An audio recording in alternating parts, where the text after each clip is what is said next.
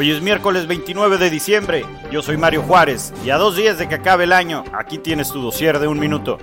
El gobierno de la Ciudad de México pospondrá el concierto de fin de año que tenía planeado para pasado mañana. Claudia Sheinbaum destacó que no es señal de alarma, sino una medida preventiva ante el incremento de casos confirmados de COVID.